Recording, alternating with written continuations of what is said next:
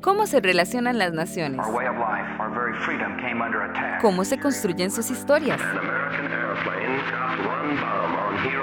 A partir de este momento, intentamos entender, profundizar, descifrar. ¿Cómo se configura el gran escenario de las naciones y cómo se toman las decisiones que mueven al mundo?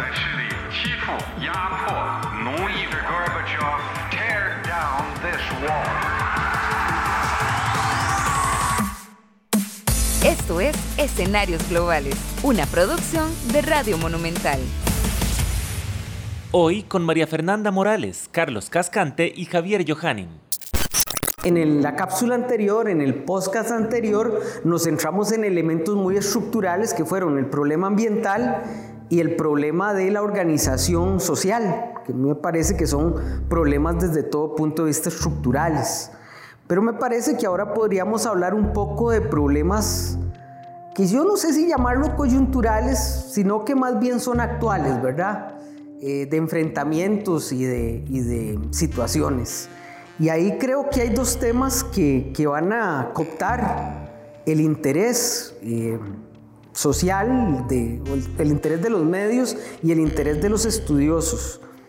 Uno más que el otro. Uno es, eh, el primero sería el, la continuación, iba a decir desenlace, pero cuando estamos tan cerca de cumplir un año y el desenlace se ve tan largo, pero bueno, la continuación de la guerra en Ucrania y el otro, uno que a mí me parece olvidado, que es em, la lucha por el África.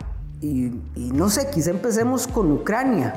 Lo que nos dicen los medios y lo que nos dice la información que se, que se filtra es que Rusia ha vuelto a cambiar el jefe de, su operación militar en Ucrania.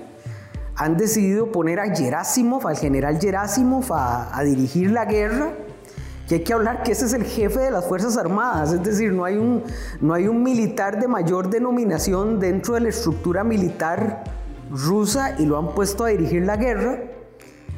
Em, y eso es un signo bastante extraño para este año que inicia.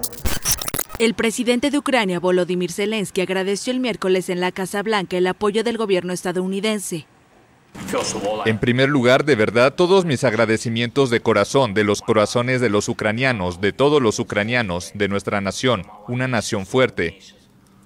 Todo el reconocimiento a usted, en primer lugar, señor presidente, por su gran apoyo y liderazgo, por supuesto. Europa y muchos países nos ayudaron y están ayudando ahora, porque la guerra no ha terminado. Además, recibió promesas de más ayuda en su primer viaje al extranjero desde la invasión rusa en febrero. Junto con nuestros socios también continuaremos imponiendo costos al Kremlin y apoyaremos a Ucrania en la búsqueda de una paz justa. El Congreso estadounidense, que recibe también a Zelensky, ultima un paquete de 45 mil millones de dólares en asistencia para Ucrania de cara a 2023 además de otros 1.850 millones de dólares de fondos previamente presupuestados y se incluye por primera vez el avanzado sistema de defensa antiaérea Patriot, capaz de derribar misiles de crucero y misiles balísticos de corto alcance. Bueno, eh, pareciera que obedece más a un intento de mantener cierta cúpula de poder eh, eh, básicamente consolidada en, en, las Fuerzas Armadas y el jefe de Estado Mayor más que un cambio estratégico. El, general que estaba, que, lo nombraron, tiene tres meses, de hecho, tenía tres meses de estar liderando, es, una cosa, es como ser director técnico de la liga, en cualquier momento te pasan por WhatsApp que estás echado. bueno, eh, eh, por dicha no soy liguista. Eh, bueno, Heredia también, nos echa muy seguido. Ya, ya, estamos entrando en, en, aguas peligrosas. Liguistas, heredianos, heredianos, por favor. Bueno, eh, tenía tres meses eh, y lo han catalogado como, como, al menos ciertos estudiosos lo han catalogado como un general que vino a arreglar. En términos, en, términos en, inglés lo llamaron un eh, general fixer. Vino a arreglar la situación desastrosa ah, que estaba teniendo las Fuerzas Armadas en el conflicto. No solo logró mantener líneas de defensa en estos tres meses, sino que logró correr a favor de Rusia algunas unos eh, algunos, digamos que cambiar un poco la iniciativa de la guerra. Exacto.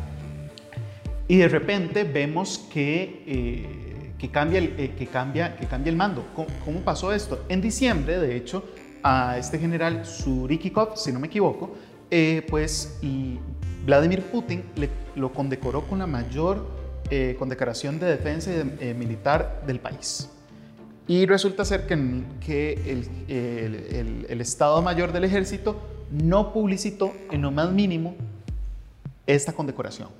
Parece ser que este general tenía línea directa a Putin, le estaba hablando sobre los desarrollos en el terreno y estaba pintando una imagen más realista, más eh, con medida y por lo tanto un poco más pesimista de los, de los objetivos de Putin. Y por ende hablando mal de Gerasimov, que había tenido una posición de que Ucrania era tomable. Y de Shoigu, que precisamente ha, ha, apoyado a... Que, que, podríamos decir que el único jefe de, de Gerasimov es, Shoigu, ¿verdad? Pero eh, pues parece ser que eso no gustó ni a Shoigu ni a, ni a Gerasimov y hicieron una movida a lo interno del, del Estado Mayor para cambiarlo por Gerasimov. Parece ser, parece indicar que aquí nos estamos jugando, o por lo menos las Fuerzas Armadas rusas está jugando el todo por el todo como cúpula de poder. Aquí, aquí si Gerasimov fracasa, no se caen las Fuerzas Armadas, no se pierde el conflicto, no se cae Putin, no desaparece Rusia del mapa, quiero que quede claro. Pero si Gerasimov fracasa, este cúpula de poder muy cercana a Putin va a caer y una base de poder muy cercana a Putin se va a debilitar. ¿Qué va a pasar? No, y la vergüenza para las Fuerzas Armadas va a ser violenta porque Gerasimov siempre ha sido visto como el gran reformador y modernizador, y estoy haciendo comillas con mis manos, que no pueden verme, gran eh, modernizador del aparato militar ruso. ¿Y qué sucede? Que Gerasimov entra en, una coyuntura muy específica donde precisamente la correlación de fuerzas vuelve a estar a favor levemente, muy levemente, a favor de las fuerzas rusas, cuando Ucrania está llamando desesperadamente porque le manden más aeronaves, más municiones, más sistemas Patriot y especialmente más tanques. Porque, y esto es literalmente el, jefe, el Estado Mayor alemán, ha anunciado que no tiene los suplementos ni para suplir sus propio, su propia modernización del ejército. Sí. Todo, todo lo están mandando a, a, Ucrania. Bueno, todo no porque la verdad que han mandado poco. Si uno ve un gráfico de quienes han mandado, los Estados Unidos han... Ah, sí, o sea, comparado con Estados Unidos... El 90% de todo lo que se ha balanceado en Ucrania ha sido estadounidense. Más, pero al parecer las potencias europeas han mandado más que es poco, muy poco, pero, mandar, pero en términos relativos mandaron más de sus capacidades. Al final del día, lo que los Estados Unidos le dicen a los europeos, no se preocupen por mandar, resistan sin, resistan sin gas el invierno. Lo cual es muy divertido, ¿verdad? Y en términos operativos, porque no es sostenible. Y eso está enojando mucho el, el, supuesto Frente Unido que se estaba manteniendo entre Europa y Estados Unidos, pues se está resquebrajando cuando vemos a un Emmanuel Macron anunciando que si Estados Unidos, Biden, no Trump, no cambia sus políticas eh, arancelarias que se ha beneficiado con la relocalización de empresas europeas a Estados Unidos producto de la guerra, si no cambia esos, esos subsidios para prácticamente traer estas empresas o aranceles que les han puesto europeos en el marco de la guerra, o no bajan los precios del gas natural, porque Estados Unidos le está vendiendo prácticamente al doble de precio que el inicio del conflicto, el gas natural a Europa, Europa, la Unión Europea, Francia y Alemania específicamente van a imponer aranceles. Y aquí es donde estamos empezando a ver que se está empezando a resquebrajar un poco este Frente Unido y no, no sabemos qué tanto va a lograr mantenerse este compromiso a Ucrania y qué puede implicar eso para el conflicto, si Ucrania puede mantenerse y mantener el estado de cosas actual y eso va a ser un fait accompli, como algunos han llamado, si van a negociar y con qué términos van a negociar, o otro tipo de escenario que realmente ya sería sacar una bola de cristal, que no lo voy a hacer. Yo creo que allí son las, las preguntas que quienes nos escuchan, y bueno, todos, ¿verdad?, nos hacemos respecto a eh, qué es lo que va a suceder, ¿verdad?, en, en una concepción muy lineal del desarrollo del conflicto. Es decir, el conflicto inicia, tiene sus escaladas, pero va a tener un fin. ¿Cuándo va a ser ese fin? ¿Va a ser este año? ¿Va a ser el próximo año? Eh, ¿Va a haber una contraofensiva? ¿Va a haber un nuevo ataque este, más potente? ¿Podrán los rusos reorganizarse? ¿Podrán los rusos reorganizarse? Aquí eh, me parece que, bueno, las respuestas en realidad no son respuestas fijas, van cambiando y yo creo que eso es algo importante para las expectativas que tengan de los análisis que se hagan, eh, porque al final depende de las decisiones, las decisiones de Putin, las decisiones eh, de, en Ucrania, las decisiones en la Unión Europea, las posiciones a nivel interno de la Unión Europea, que está muy fragmentada y creo que la guerra en Ucrania ha mostrado dos caras si lo queremos llamar así, en términos de, la Unión Europea. Eh, ¿Qué tan unida está? O bien, ¿qué tan fragmentada está? Dependiendo de cómo queramos ¿verdad? plantear la, pregunta y qué elementos pueden converger y eh, cuáles son las cuotas de poder a nivel interno de la Unión Europea que hacen que también eh, los compromisos eh, pues puedan variar o no haya compromisos o sean más costosos de asumir.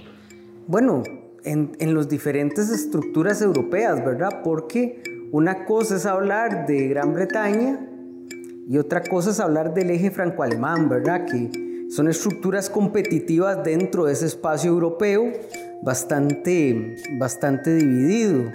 Que igual Inglaterra ha anunciado que por más que logró el 100% sus reservas de, gas, de gas natural para el invierno, ya se están agotando y no van a ser suficientes. Entonces también hay, Siempre, sí, sí, sí, Claro, por eso hay compromisos, pero también, por ejemplo, ¿qué, qué papel tienen actores como Hungría? ¿Qué papel tienen actores como Polonia? donde son actores que tienen un nivel de exposición elevado, controversiales a nivel interno de la Unión Europea por sus políticas, pero que son vitales para efectos del manejo del conflicto, por, por, por, ser actores inmediatos. Y no solo para el manejo, sino para sacar réditos del conflicto, que es el caso polaco. ¿ah? Polonia y los países bálticos tienen claro que es el momento para aprovechar su digamos, su temor histórico a Rusia, porque ellos han vivido bajo el predominio ruso la mayor parte de su historia, y el conflicto es una forma de decir, vean, nosotros tenemos razón. Están confirmando los cuídennos, temores. Cuídennos porque vean de lo que es capaz. Y si ustedes dejan que él pase, que Putin pase, va a llegar hasta Moldavia y de ahí no sabemos. Es muy interesante cómo se juega con, con las paranoias de las grandes potencias. Eh, retomando esto de cuándo termina un conflicto, porque es un tema súper interesante en los estudios de relaciones internacionales. Dice, dice que un conflicto termina cuando se dan dos condiciones. La primera es que los, que los que están dentro del conflicto lleguen a la consideración de que es mejor resolver esto pacíficamente a continuar con el conflicto porque las, las, las ventajas de resolverlo mediante negociación son superiores a seguir en la conflictividad. Te interrumpo ahí un segundo. Ese era el escenario en diciembre y en noviembre, presionados por, incluso antes de las, antes de las eh, elecciones de medio periodo en Estados Unidos, cuando Estados Unidos presiona a Zelensky a negociar un status quo. ¿Y qué era el status quo? Que hay Ucrania lo que es ahorita. Sobreviva, sobreviva, menos, lo que Rusia tiene ahora. Exacto. Y eh, esto eran las negociaciones en Turquía que están sucediendo en Turquía y sigue sucediendo en Turquía. Réditos, para mí, en Turquía está sacando muchos réditos de todo esto, dicho sea paso. Eh, y Zelensky dijo no. Claro, porque para Zelensky, en términos generales, piensa que puede sacar más ventajas porque vamos, estamos después de tres meses que los rusos van para atrás, para atrás y para atrás. Más de tres meses y más bien ya más bien van... Está, digamos, las, líneas, las líneas se están estabilizando. Bueno, y era la consideración que tenía Mike Miley, el, el, jefe del Comando Mayor Conjunto de los Estados Unidos. Vean, más de lo que han ganado no van a ganar. Las líneas se están estabilizando ¿eh? desde el punto de vista militar. Pero claro, ahí entra el segundo gran elemento que es clave para las negociaciones de paz, ¿Cuánto confía usted en que la contraparte va a cumplir? No, nula. va a cumplir con lo que pactemos. Y ahí es que de los dos lados, eh, te digo una cosa, para Rusia el status quo era genial. Sí, era lo que Putin quería. Tal vez Putin quería algo más, pero las capacidades, lo que ocurre en la guerra te dice que no lo vas a obtener. Era, de hecho, recordemos que el, el, Estado Mayor ruso se puso varias, varias, varios logros. El logro mayor... Tomar toda la mitad del país. ¿verdad? Y poner un gobierno títere para la otra mitad. Exacto. Y el, y el logro menor es tomar el este. Y pues prácticamente no solo han tomado el este, sino parte del sur. Pero digamos que para Rusia eso era interesante en términos del primer elemento, de, de que la paz les garantizaba una situación mejor que la guerra. Exacto. Eh, pero yo no creo que dentro del discurso ruso y del posicionamiento ruso se crea mucho en la OTAN. No, especialmente después del concepto, el concepto estratégico 2022, donde básicamente dicen Rusia es el peor enemigo, es el enemigo a vencer y vamos a hacer todo lo posible para hacerlo. Yo siento que no hay un nivel de confianza para llegar a la paz, no. si queremos ponerlo ese tipo. Y hay muchos actores que están lucrando del conflicto, actores inmediatos y no inmediatos. hay, muchos hay muchos actores proxy, perdón, hay muchos actores mediatos que saben que eh, las empresas, de, las empresas eh, gasíferas de los Estados Unidos están lucrando salvajemente. y las empresas de armas de los Estados Unidos... Y quienes están comprando el petróleo ruso barato, como es el caso de la India. La, India, la India y China están lucrando salvajemente con las desgracias rusas. Bueno, Noruega, Suecia también en términos de gas. Y, y Suecia especialmente en industria armamentística. Luego, eh, los estados bálticos, para seguir con Europa, están felices porque saben que van a, van a tener armas hasta decir basta como frontera con el enemigo. Bueno, Polonia. Muchos de los más de 14 mil millones de dólares, muchos más, de hecho, es, eh, la última cifra que vi ya ascendía a más de 20 mil millones de dólares que Estados Unidos está dando a Ucrania, no van todos a Ucrania no. No, van al, Báltico, también van al Báltico, los países bálticos y a Polonia. Correcto. Y también yo diría que China, ahora que lo mencionaban, eh, está lucrando mucho porque no solo en el 2022 el principal socio comercial de la Unión Europea dejó de ser Estados Unidos y se convirtió en China, sino que precisamente por toda esta relocalización de empresas y por producto de la deuda pública y privada que está teniendo problemas Europa, pues adivinen quién está llegando a ser un agente cooperador. China, lo que pasa es que eso nos mete en el otro problema, ¿verdad? Que es eh, la división en Europa frente a China, ¿verdad? Y posicionamientos frente a China.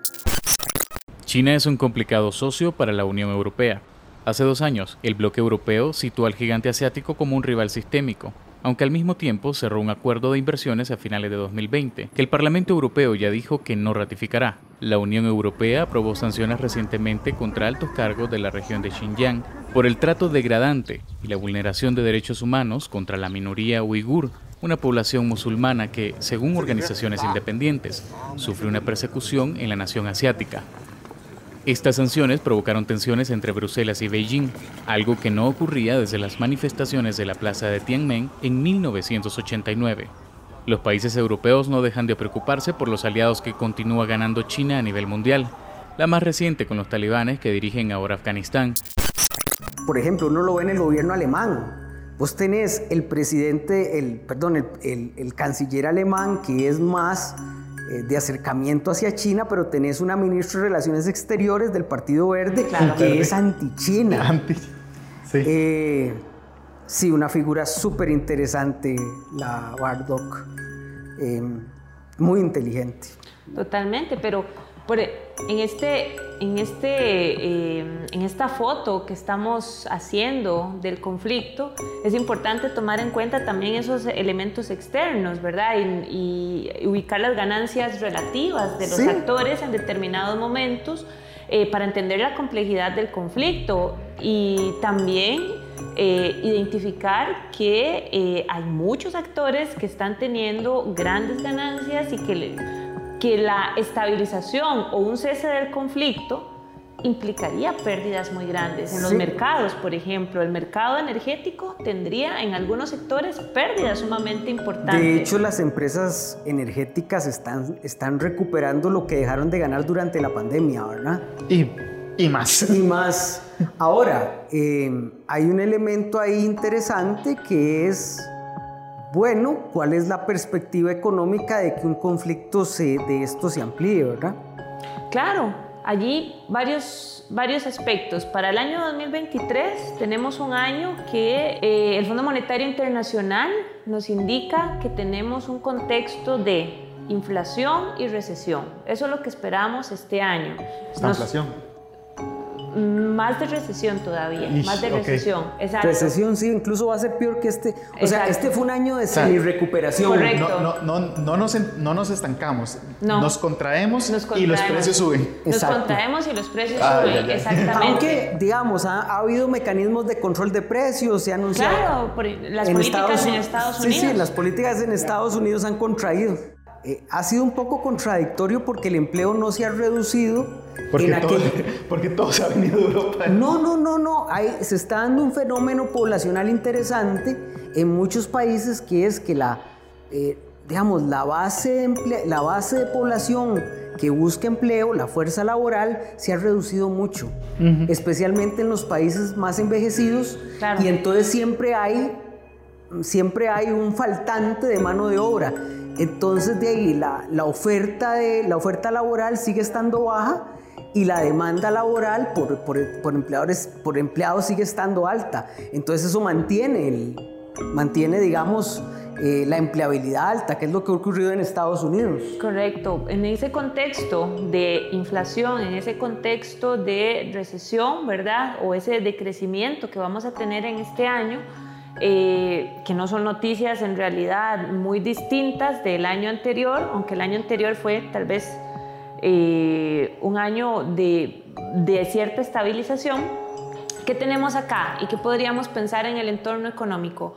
Eh, las fluctuaciones en los precios del petróleo y sus derivados, en el momento en que haya algún repunte en el conflicto, eso puede ser un elemento, es decir, que haya un ataque eh, de fuerte impacto que sea sensible o que afecte la percepción en los mercados. Eh, eso es un elemento. El otro elemento que tiene que ver con, y esto es algo sumamente importante, eh, los temas logísticos, a propósito de que todavía estamos en una recuperación de, de esta crisis que tuvimos en las cadenas de suministros. Y que China ha continuado, aunque ha flexibilizado, China ha continuado su política muy fuerte de COVID-0. ¿Y eso ha afectado? Y eso ha afectado totalmente, ha afectado muchísimo. ¿Y por qué podría afectar en un recrudecimiento del conflicto? Bueno, que las rutas marítimas se cierren nuevamente. El camino del trigo. Exactamente, el camino del trigo y para muchos países, a propósito de que posteriormente hablaremos en, eh, de África, para muchos países del continente africano que dependen eh, incluso por razones humanitarias de, eh, de los cereales. Ese es otro elemento. El otro elemento que está vinculado también con la logística y tiene que ver con eh, los minerales y la fluctuación en los precios de los minerales y los metales a propósito de que estamos en una época y me gustaría que tal vez, ojalá en este segmento pudiésemos hablar del, factor tecnológico eh, y el impacto del factor tecnológico y la economía vinculada con la tecnología. Eh, tenemos este año, y no necesariamente vinculado con el conflicto, directamente, pero que es un tema sumamente sensible y es la crisis de semiconductores. Eso es un tema que eh, se ha identificado como, como un tema, como un hot topic para este año, en la medida que hay una pugna por el control de los semiconductores.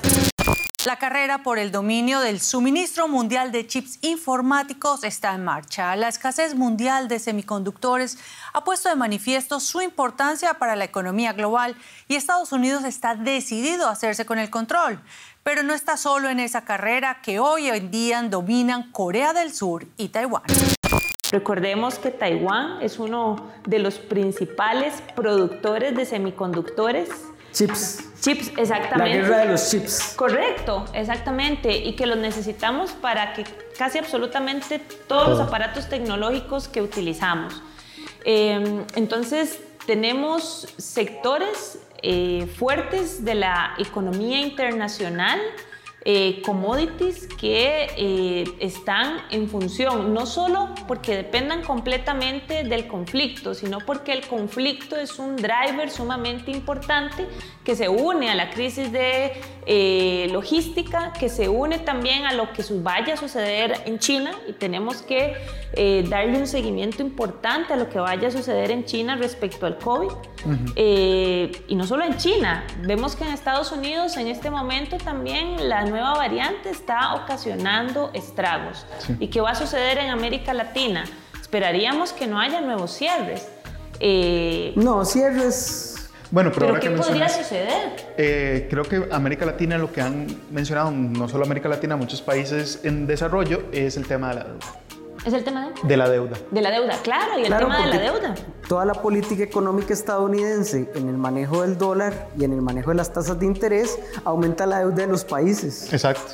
Eh, y eso es... Eh, es una... forma que Estados Unidos ha utilizado recurrentemente desde, abandonar, desde que abandonó el patrón oro para revalorizar su moneda a costa del resto del mundo, básicamente. Sí, no, y es algo tan simple como esto. Cada vez que el presidente de la Reserva Federal dice, vamos a aumentar la tasa de interés para combatir la inflación dentro de los Estados Unidos, de a los países en vías de desarrollo que tienen deudas en dólares, la mayor parte del... De, eso significa que les aumenta la deuda. Entonces tenemos una, un incremento de los precios, un incremento en el precio de la deuda, es decir, es, más caro endeudarse. Eh, y tenemos un escenario de ralentización económica donde commodities, que son sumamente importantes y por eso son commodities, eh, para todos los países del mundo están en función de, eh, o más bien están en un escenario de elevada volatilidad. Y todo eso a merced de los mercados. Y cuando hablamos de volatilidad, eso me interesa dejarlo claro. No estamos diciendo que es que el petróleo va a subir a los precios que hemos visto, sino que es, imposible prever el precio del petróleo. Correcto. Y cuando usted no puede prever el comportamiento de indicadores económicos básicos, usted como empresa tiende a tener una visión más restrictiva de la inversión. Y si usted tiende a tener una inversión más restrictiva, eso significa menos riesgo y menos, menos empleos. Y menos inversión. y lo mismo como Estado. Y lo mismo como Estado. Exacto. Y y del, del, lado de las empresas petroleras y productoras de gas natural, natural pues claro que van a preferir la, eh, la, la generación de, de, contratos de largo plazo con una tasa fija. Exacto. Y eso pues afecta a los demandantes que van a tener que pagar más cuando lo que tenemos es que no sabemos qué va a pasar con el precio y probablemente vamos a tener que terminar pagando dos, tres veces más por algo que no, no sabemos y y eso es una pugna que se está dando, que acrecienta los precios de los consumos que consumimos en nuestros hogares y que... Y también pasa con los granos, es decir, no ha habido una escasez de grano, pero el precio del grano aumenta en la medida que se piensa que podría darse una escasez de grano. Claro, esta vez con un invierno, digamos, el cambio climático hace que la producción de grano sea más inestable. Eh, y con la destrucción que ha tenido Ucrania en general, hace que de veras haya menos grano. Entonces los precios necesariamente tendrán que subir. Hay que recordar que Ucrania es, si no me equivoco, el quinto productor de eh, trigo y cebada, si no me equivoco. Correcto. Claro, eso para algunos países están pegando el brinco, el brinco al cielo porque saben que van a tener mejoras que es por ejemplo los agronegocios en Brasil deben estar con una alegría correcto, que hasta para financiar golpes de Estado hay plata. bueno, insurrecciones. Insurrecciones. Claro, pero creo que... Bueno, pero los insurrectos sí creían que el ejército los iba a apoyar. En su ilusión, digamos, la gente que estaba pegando brincos. Partieron del, del cuartel de, de, Brasilia, ¿verdad? Guiados por la policía militar, pero eso es otra historia. es para otro podcast. No, pero para caer en esto, al final del día, todos estos problemas afectan la gobernabilidad de los países. Totalmente, y países que todo, la, la, mayoría de los, de los países están conectados con la economía internacional. Son muy pocos los países que podría decirse tienen ciertos niveles de desconexión. Otro elemento que yo quería de mencionar... Afganistán tal vez. Afganistán, Corea del Norte. pero Corea del Norte tiene China. Tiene pero China. tiene China, exactamente. Irán por las sanciones. Por las sanciones, exactamente. Pero tiene Rusia con las que han hecho buenos negocios. Tiene China más, pero sí. China, ha entrado un poquito más, pero sí. ¿Cuándo habrías pensado que Irán le iba a vender armas a Rusia? Con los drones. Eh, por la oportunidad desperdiciada de no negociar el, el, eh, el, acuerdo nuclear. No continuar el acuerdo nuclear en que primer lugar, bien. Sí, en primer lugar, digamos, salir de él y luego no negociarlo a tiempo. Exactamente. Y me gustaría mencionar otro tema que es las restricciones al comercio internacional por parte de países productores con el propósito de salvaguardar la producción nacional. Eh, ha habido en los últimos años y el año anterior ha sido un incremento importante en, en, medidas, restricciones sanitarias, fitosanitarias a la exportación de productos.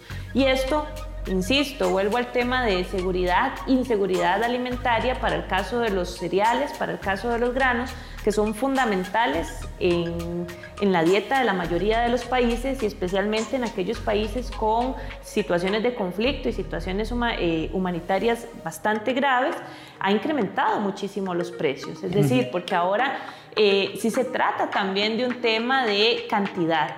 Es decir, no estoy exportando tanto producto y por eso también en un contexto de elevados precios, en un contexto donde los fertilizantes todavía tienen precios elevados, eh, que ha beneficiado a ciertos países que son productores de fertilizantes, eh, encarece aún más el, el, precio de los productos y de los productos básicos. Bueno, y no solo de los cereales. No sé si ustedes vieron recientemente un país del sur de África, se me acaba de ir el, el nombre, eh, pues acaba de anunciar que precisamente para resguardar las reservas del país y por el tema de eh, injustos precios internacionales ha decidido embargar la exportación de litio. En la las guerras del litio se vienen. En esa lucha por los, por los nuevos fuentes energéticas, por las nuevas fuentes de commodities está África. Y yo quería pasar un poco siguiendo esta línea a lo que estamos viendo en el África. Porque en el África tradicionalmente en los últimos años hemos visto al menos tres elementos importantes. Lo primero es la indiferencia de los Estados Unidos hacia el África, que si no es hasta, este, hasta finales del año anterior que los Estados Unidos vuelve a intentar relanzar sus relaciones con el África, digamos que los Estados Unidos tuvo una posición, lo que ocurre en el África no es problema de nosotros. El segundo gran elemento es que a los Estados Unidos salir del África le dio el espacio libre para que China se convirtiera en un gran inversor en el África. Y no solo Estados Unidos salió de África, hay que recordar Europa también. Francia específicamente ha decidido Francia, digamos, se mantuvo a través de las operaciones de paz que garantizaban sus negocios privilegiados con el África. Y el tercer elemento que estamos viendo es que em, en el enfrentamiento entre los Estados Unidos por, por retornar y China por mantener, los estados africanos empiezan a revalorizar su posición internacional.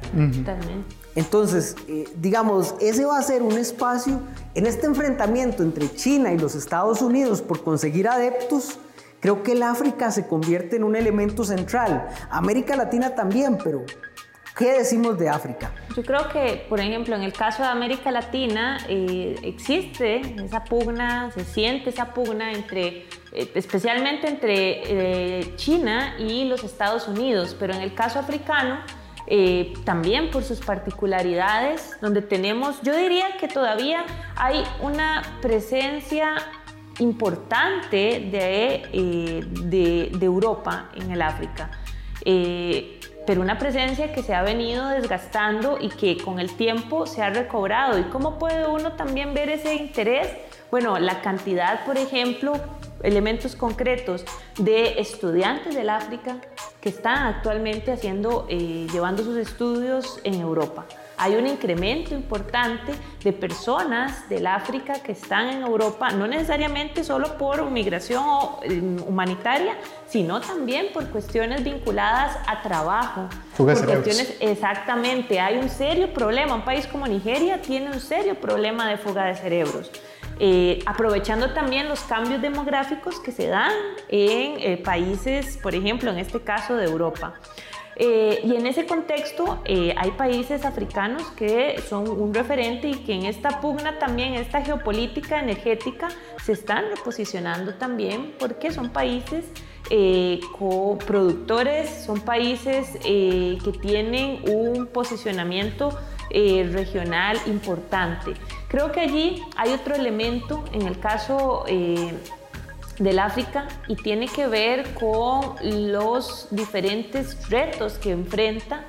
Eh, y aquí voy a atreverme a decir esto porque cada país es muy distinto eh, como continente y que tiene que ver con estabilidad política, pero también social, los cambios demográficos que está experimentando, los efectos del cambio climático y que aquí eh, me gustaría recordarles a quienes nos escuchan, en las, dos últimas décadas, países del cuerno del África no habían experimentado una sequía como la que tuvieron a finales del año anterior.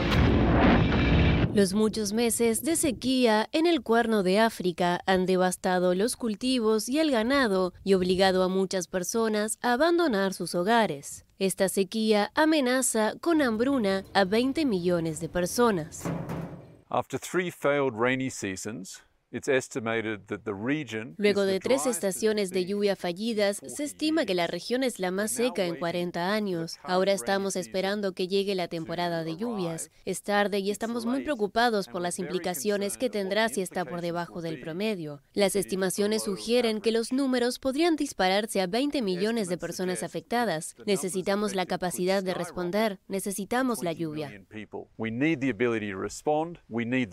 6 millones de somalíes es decir, casi 40% de la población, se enfrentan a niveles extremos de inseguridad alimentaria y si la situación no mejora, enfrentarán un riesgo muy real de hambruna en los próximos meses, señala el Programa Mundial de Alimentos. En Kenia, 500.000 personas se encaminan hacia una crisis alimentaria, especialmente en las comunidades del norte que viven del ganado. En Etiopía, donde la guerra ha durado 17 meses en el norte, las tasas de malnutrición en el sur y el sudeste han superado los niveles de emergencia. Tanto la sequía como las inundaciones han devastado nuestras vidas. No pudimos hacer frente a los daños que ocurrieron de forma consecutiva. Somalia, Kenia, Etiopía, Etiopía que está enfrentando, está en medio de un, de un conflicto cruento, violento, eh, que eso no aparece en las agendas de nuestros noticieros. Está completamente olvidado con cuestiones de abusos a los derechos humanos, crímenes de guerra, eh, y que son elementos que cuando hablamos de África en esta parte del mundo pensamos que son muy ajenos, pero bueno, tenemos migraciones de personas africanas eh, que pasan por nuestro país o se quedan en nuestro país. ¿Y qué es lo que pasa con estas personas? ¿Por qué salen? Lo que quiero decir con esto es mostrar ese escenario, esa serie de retos, pero también crecimiento económico. Hay países que están mostrando un dinamismo económico eh, que no necesariamente eh, podríamos comparar con otras regiones del mundo, pero que es interesante dentro de las economías regionales. Sí, creo que, como bien decís, eh, hay problemáticas, problemáticas muy fuertes en África, el, conflicto, en, eh, específicamente el conflicto tigrey en Etiopía, que es un conflicto olvidado e invisibilizado como el yemení. Con eh, 600.000 muertes. Sí, más, un poquito más, pero sí, y, y, que ha generado ciertas problemáticas que ha tenido... África es un, es, una, es un continente muy interesante porque a donde vemos estabilidad, también vemos cierta inestabilidad. Recientemente, en los últimos dos años, hemos visto varios golpes de Estado en varios países del África, eh, que va mucho también de esta competencia. Ajá. Mali, eh, que va mucho de, la, de esta competencia entre las potencias, que va mucho también por quién apoya, qué potencia apoya qué y qué recursos quiere la potencia extraer de ahí, eh, pero también tiene mucho que ver con el descontento mucho de los ejércitos, que ha sido como el, el elemento común de estos golpes de Estado, por, eh, por la redistribución de los presupuestos estatales durante la pandemia y el aumento de la desigualdad beneficiando a ciertas cúpulas de poder en deterioro de las cúpulas de poder del ejército, especialmente los bandos medios que han sido coroneles, los que además que todo han hecho los, los golpes de Estado. Que no es algo extraño en el África. Es, no, pero se, había, pero se había... Había habido cierta tranquilidad después del final de la Guerra Fría, de la salida de los Estados Unidos, de los grandes proyectos de inversión de China. Exacto. Que, de, pero ahora, digamos, al acelerarse la competencia externa, se asusa la competencia interna, sin Exacto. duda. Y no solo China y, Estados Unidos, tampoco lo veamos en términos de Rusia está metido. Rusia también. Qatar, Emiratos Árabes Unidos, Arabia Saudí. Especialmente Rusia metido con el grupo Wagner, ¿verdad? Que es el que realiza operaciones militares que para ciertos actores en el África son, son cosas que, se, que también se compran, ¿verdad? la República Centro de Centroafricana. Sí, la República Centroafricana, que es donde vienen muchos combatientes que están peleando hoy en Ucrania, dicho sea paso. Correcto, o sea, el grupo Wagner se ha convertido en un elemento, digamos, de diplomacia, de la diplomacia rusa para conseguir ciertos, ciertos objetivos. Y en el caso de los países de los emiratíes, los países del Golfo, del Golfo es que están en un crecimiento porque el dinero que tienen para invertir en grandes obras de infraestructura es una necesidad de inversión al final. No solo eso, sino también que quieren convertirse en hubs tecnológicos. Totalmente. Eh, quieren ser el, el, más, el, Silicon Valley 5.0. Ya no, están pensando en el 2.0, quieren pensar en el 5.0. Quieren hacer estas mega ciudades y para eso ocupan minerales, ocupan recursos. Sí, que están en el África. Exacto. Generalmente con gobiernos con déficit endémicos que son fáciles de negociar. Comprar. Fracturados, frágiles. Eh débiles o vulnerables como exactamente en el, ranking de estados frágiles sí. es que todos son africanos al final y hay un correlato muy interesante a todo esto ahora que lo pienso. Eh, así como vemos toda esta competencia internacional y como bien dijiste se asusa también la competencia eh, la competencia interna estamos viendo un aumento del eh, de grupos extremistas eh, musulmanes. Claro. No solo en el Cuerno de África, eh, también en, en, el Sahel es en el Sahel, en Mozambique, eh, muy fuerte, ¿verdad? Que vamos a ver, también en el Medio Oriente todavía Al Qaeda se está recomponiendo en el Medio Oriente, el Daesh o Estado Islámico se está recomponiendo en el Medio Oriente, no han desaparecido, pero que realmente ha habido un surgimiento muy fuerte. ¿verdad? En países de África, de este tipo de Que es normal en estas circunstancias, ¿verdad? Porque al, no existir un Estado fuertes, es muy fácil hacer eh, señores de la guerra basados en algún, en algún elemento. El, el, caso del Tigray es evidente, ¿verdad? Es el Estado peleando contra un grupo de, en sus fronteras que se declara libre. Pero también y que había controlado el Estado antes, ¿verdad? Exactamente. Exacto, pero también interesante ver, por ejemplo, cómo estos grupos extremistas se van consolidando y van en un círculo vicioso contribuyendo a ese escenario de una inestabilidad, ¿verdad? Que no va a acabar.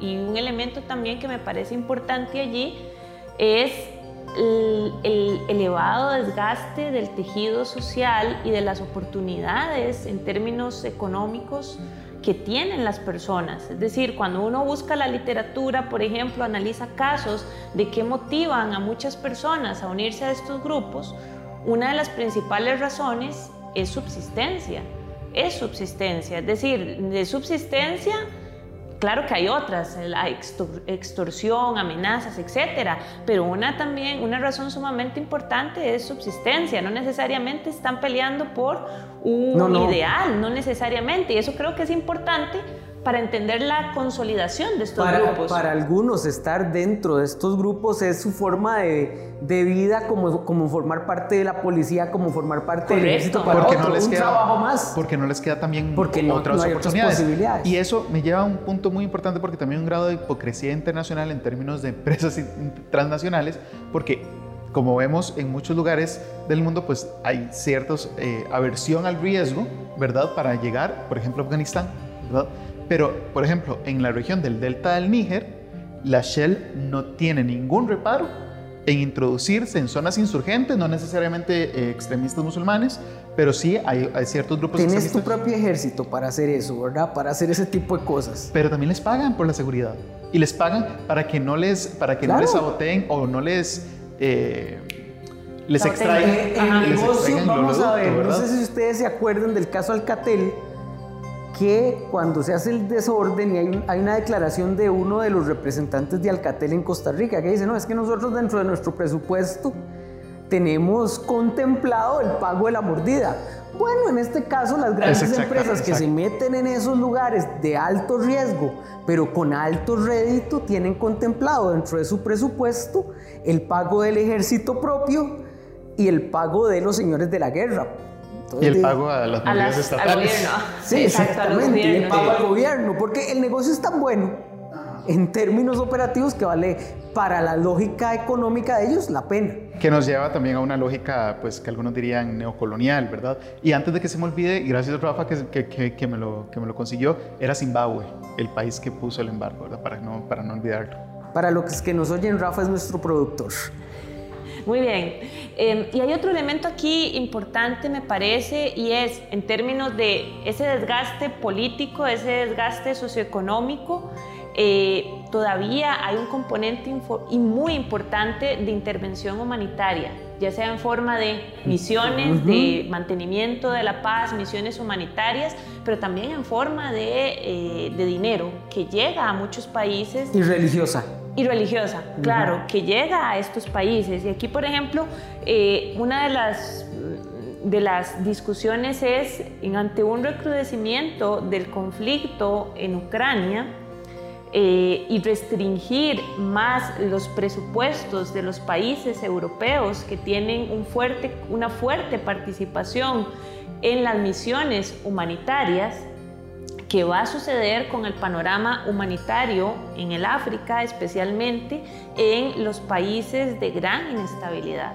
Y aquí es un elemento que me preocupa en términos de eh, cuál va a ser esa participación, cuáles van a ser las prioridades de la comunidad internacional que tiene responsabilidades con el continente africano. Creo que ahí se le abre una oportunidad a China a través del eh, el Banco Asiático de Desarrollo con fondos no reembolsables para, eh, para la generación de agronegocios. Ah, Y cuando estamos hablando de agronegocios no estamos pensando en fincas pequeñas. No, no, no, no, grandes sí, plantaciones de... X cosa. y, y que pues posiblemente pues se le abre esa oportunidad a China para pues precisamente generarle esos fondos no reembolsables a, pues a Y, cambio de... y un poco para limpiar la idea que tienen muchos estados africanos de que China lo que ha hecho eh, son préstamos abusivos de los cuales saca ventaja a los pocos años, ¿verdad? Que, es, que es otra de las líneas, digamos, en que los Estados Unidos han aprovechado para decir, bueno, es que el liderazgo chino es así, el de nosotros no es así. Comillas, vuelvo... Fueron así, pero está bien. Fueron así, pero ahora hemos cambiado, que es un poco la lógica de los Estados Unidos en su retorno al África. Pero es parte de, esas, de esos grandes discursos para posicionarse en determinadas regiones del mundo. Cómo somos, cómo cooperamos, cómo cooperamos entre comillas, cómo invertimos, eh, cuál es nuestra forma de acercamiento con ustedes. ¿Somos los buenos eh, para seguir con la polarización? O no somos los buenos, para no decir que, no que somos los malos. Creo que allí es un elemento importante y creo que el Medio Oriente sigue siendo una zona eh, que, que tenemos que monitorear este año. El centro de Europa es otra zona que tenemos que monitorear este año. Eh, por supuesto, el sureste de Asia es una zona que tenemos que monitorear este año y visibilizar más. Creo que es, una, es sumamente importante lo que esté sucediendo en el continente africano. Y para quienes nos escuchan, lo que sucede en el África sí nos afecta en esta parte del mundo a nosotros. Sí, la gente piensa que no, pero sí, bueno, y continuaremos con esta serie de programas intentando monitorear esto y conversando amenamente sobre estos temas, intentando llevarle a la gente que nos escucha una versión em, sencilla pero, pero útil de lo que es lo internacional. Esto es Escenarios Globales, una producción de Radio Monumental.